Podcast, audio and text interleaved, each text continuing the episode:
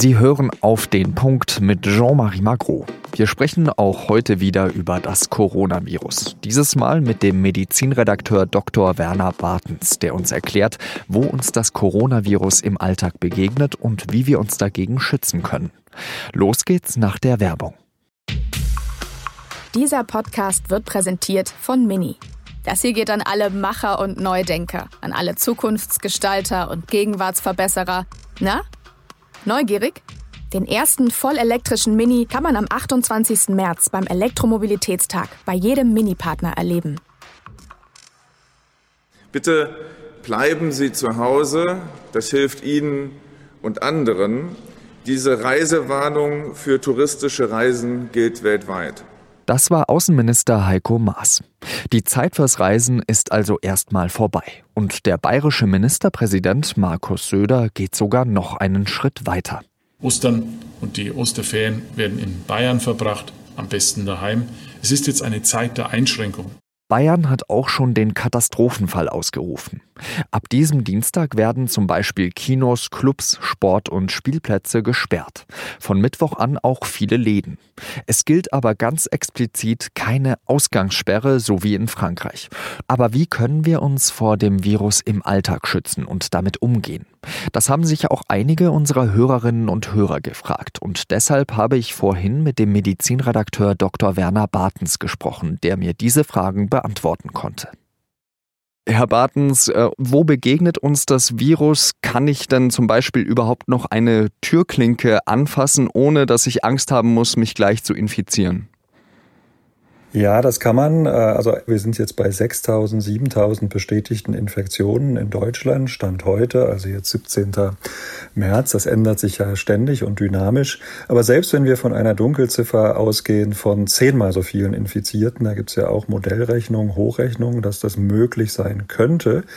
Also selbst wenn es diese hohe Zahl von 80.000 Infizierten jetzt schon wären, dann wären das 0,1 Prozent der Bevölkerung. Und das heißt einer von tausend. Das heißt noch immer ist die Wahrscheinlichkeit, die Möglichkeit, dass wir jemanden treffen, der infiziert ist, vergleichsweise gering. Deswegen machen wir ja diese große Einschränkung des gesellschaftlichen Lebens gerade. Deswegen versuchen wir ja jetzt, wo das Virus noch ziemlich am Anfang ist, seiner Ausbreitung in Deutschland, das möglichst stark einzudämmen. Also das nochmal vorweg. Dann jetzt zu den Oberflächen. Ja, das ist ein spannendes Thema. Da gab es in letzter Zeit auch Berichte, dass sich das bis zu drei Tage, manche sagten sogar bis zu sechs Tage auf Oberflächen halten könnte, auf Metall, auf, äh, auf Plastik. Dazu muss man sagen, das sind natürlich laborexperimentelle Studien und das war ein eher einfacher Ansatz. Also man, es wird nicht richtig schlau daraus aus dieser Fachveröffentlichung, wie die das genau gemacht haben. Und wenn ich da jetzt so einen Tropfen mit Virus drin einfach auf Oberflächen gebe, dann ist das einfach eine künstliche Situation. So ist das ja im Alltag nicht. So passiert das nicht, äh, sondern wie kommt es auf irgendwelche Türklinken, Oberflächen, Tische? Äh, jemand hat es vielleicht in geringen Spuren an der Hand, weil er nicht richtig äh, gehustet hat, also nicht in die Ellenbeuge, sondern in die Hand. Und dann ist das halt auf der Türklinke oder auf anderen Oberflächen. Aber da ist es ja nicht in einer Art Nährmedium, also wie in einem Labortropfen. Insofern ist das eine sehr, sehr künstliche Bedingung, die eigentlich nichts über die wirkliche Alltagswelt aussagt. Äh, und da gibt es auch realistische Einschätzungen, dass das dort lange, nicht so lange, sich so lange hält, sondern vielleicht wenige Stunden, wenn überhaupt, und auch dann nur, wenn entsprechend genügend ja, Umgebungsmedium, Flüssigkeit in äh, Umgebung da ist, wo sich Viren wohlfühlen. Und das ist längst nicht immer gegeben, nicht auf jedem Tisch, auf jeder Türklinke. Also das muss man wahrscheinlich etwas runterfahren, diese Sorgen, diese Ängste. Äh, und was eher relevant ist, äh, das ist ja das, was schon oft gesagt wurde, äh, die Viren verbreiten sich über ja, so Aerosole, also Tröpfcheninfektionen, Luftwolken. Das heißt, da gibt es auch einen kleinen Unterschied, wenn ich jetzt mit jemandem zusammensitze und spreche und er hat keine feuchte Aussprache, da werden ja diese anderthalb, zwei Meter Abstand empfohlen, weil man da davon ausgeht, dass die Partikel in der Luft sich nicht so lange halten, sondern dann eben zu Boden schweben. Und da wird von wenigen Minuten, zehn Minuten vielleicht auch mal bis zu 20 Minuten gesprochen, die sie sich in der Luft halten, aber dabei eben auf dem Weg nach unten sind. Wenn man hustet, dann sind die Partikel etwas kleiner. Äh, und dann halten die sich etwas länger in der Luft, also vielleicht eher Richtung 20 Minuten.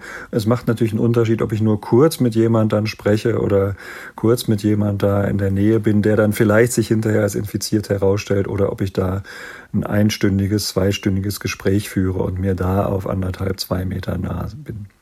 Wenn ich jetzt zum Beispiel im Park gehe und äh, da einfach nur frische Luft schnappen möchte, da passiert es ja auch mal, dass äh, Leute husten und Sie haben ja gerade davon gesprochen, dass man sich das so vorstellen kann wie eine Wolke.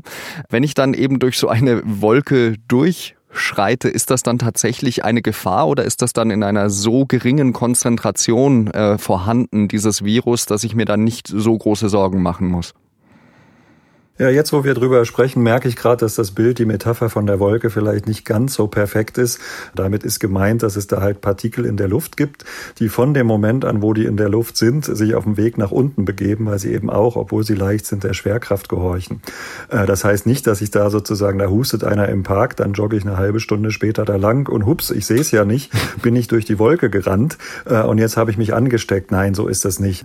Also wenn ich jetzt die, äh, das Gespräch, die Unterhaltung äh, suche, dann habe ich das lieber im Park und lieber draußen äh, im Wald, auf dem Feld, wie auch immer, oder auf dem Fahrrad, als in einem Raum, der eben wenig gelüftet ist und wo man sich am meisten statisch gegenüber sitzt.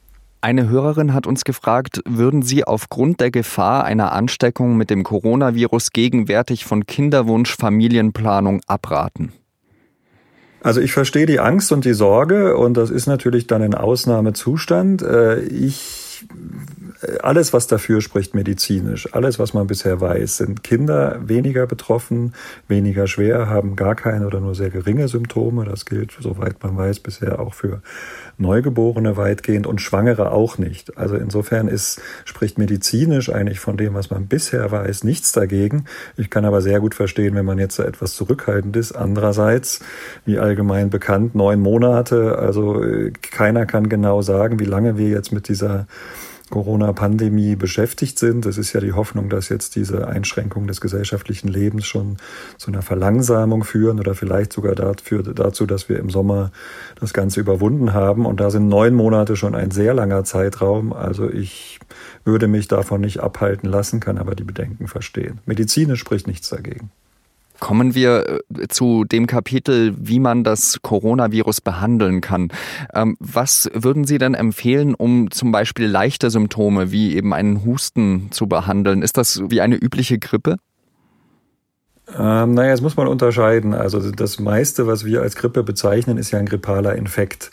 Ähm, man kann bei ganz vielen Erkältungssymptomen, ist das ja die alte Regel, äh, mit Arzt sieben äh, Tage ohne eine Woche. Also da muss man nichts machen. Da reicht die berühmte Hühnersuppe, da reicht bisschen Ruhe, genügend trinken und also die alten Hausmittel und sich nicht überanstrengen.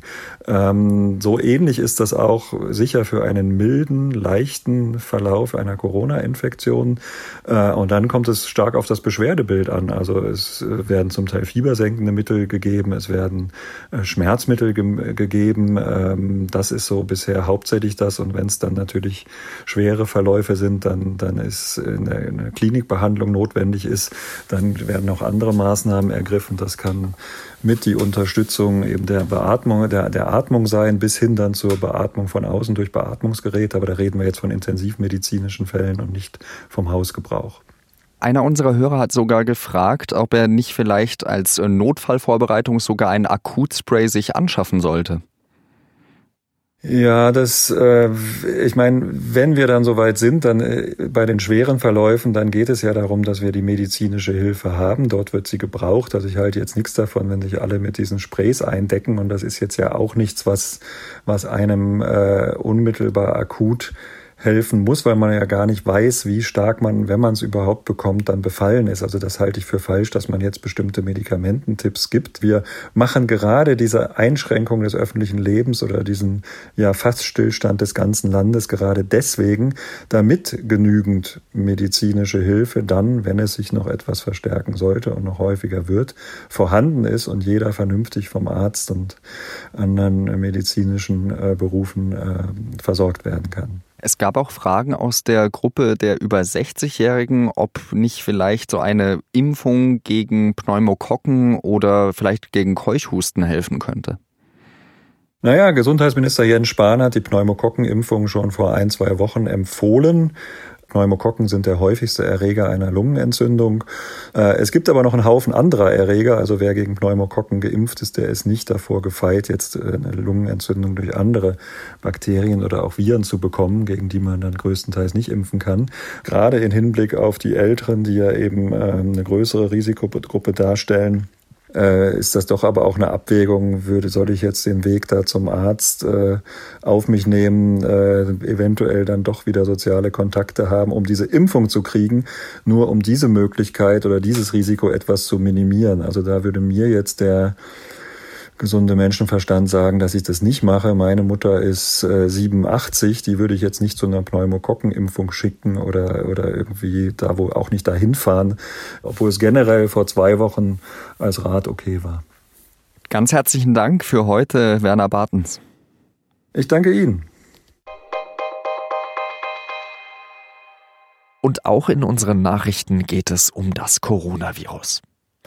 Volkswagen hat angekündigt, dass es ab Samstag die Produktion in zahlreichen Werken stoppt. Der Betriebsrat habe darauf bestanden. Weltweit soll es im gesamten VW-Konzern 25 Corona-Fälle gegeben haben, drei davon in Wolfsburg. Der Stopp soll für die nächsten zwei Wochen gelten. Und auch Opel hat seine Produktion in seinem Stammwerk in Rüsselsheim runtergefahren. Und sogar im Profifußball hat man eingesehen, dass man nicht so weiter planen kann wie bisher. Die Fußball-Europameisterschaft soll erstmal auf den Sommer 2021 verlegt werden. Das schlägt die Europäische Fußballunion vor. Die 55 Nationalverbände müssen dem zwar noch zustimmen, aber das gilt als sicher.